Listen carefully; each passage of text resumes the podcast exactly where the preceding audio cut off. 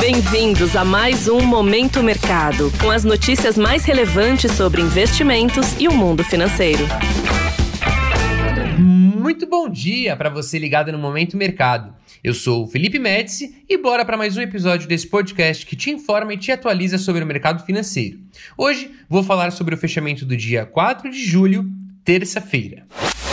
Cenário internacional. No mercado internacional, o dia foi de liquidez reduzida por conta do feriado do Dia da Independência nos Estados Unidos.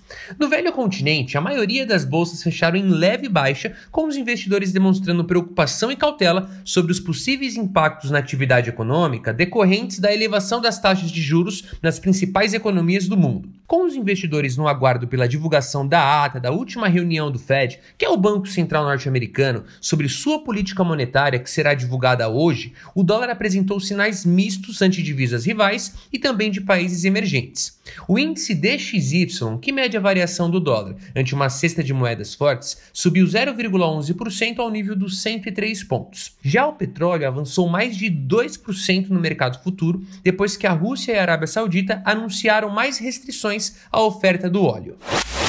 Cenário nacional. Por aqui, no câmbio, depois de uma manhã de queda, o dólar passou a subir à tarde ante o real e terminou o dia em alta de 0,67%, cotada a R$ 4,84 no mercado à vista. Com a liquidez reduzida no exterior, o movimento de desvalorização do real se deu por uma realização de lucros e recomposição de posições defensivas, em meio ao desconforto dos agentes com o andamento das pautas econômicas na Câmara dos Deputados, como o novo arcabouço fiscal e a reforma tributária as dificuldades da tramitação das pautas econômicas na Câmara, que acontecem em um ritmo mais lento do que o esperado, ameaçando a votação da reforma tributária nesta semana, fez com que as taxas dos contratos de DI futuro se elevassem em todos os vencimentos. Assim, as posições tomadas, isto é, que ganham com a alta das taxas, foram favorecidas.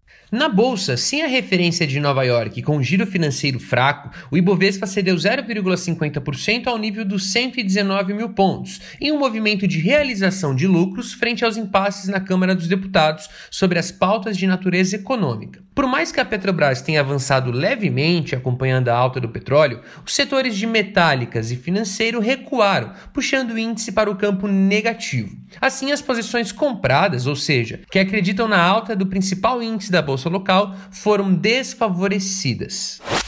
Pontos de atenção. Se atente à divulgação da ata da última reunião do Comitê Federal de Mercado Aberto do Fed, que é o Banco Central norte-americano, sobre sua decisão mais recente de política monetária. Serão divulgados também os índices dos gerentes de compras, PMI na sigla em inglês, sobre o setor de serviços dos Estados Unidos e do Brasil. Sobre os mercados, agora pela manhã, as bolsas asiáticas fecharam em baixa, depois de sinais de desaceleração no setor de serviços da China e do Japão. As bolsas europeias abriram em queda, após o índice de gerentes de compras da China cair significativamente em junho. Os futuros de Nova York também operam no negativo, com os investidores à espera da ata da última reunião do Fed e de olho nos dados da economia chinesa. Desta forma, termino o Momento Mercado de hoje. Agradeço a sua audiência e um excelente dia. Valeu!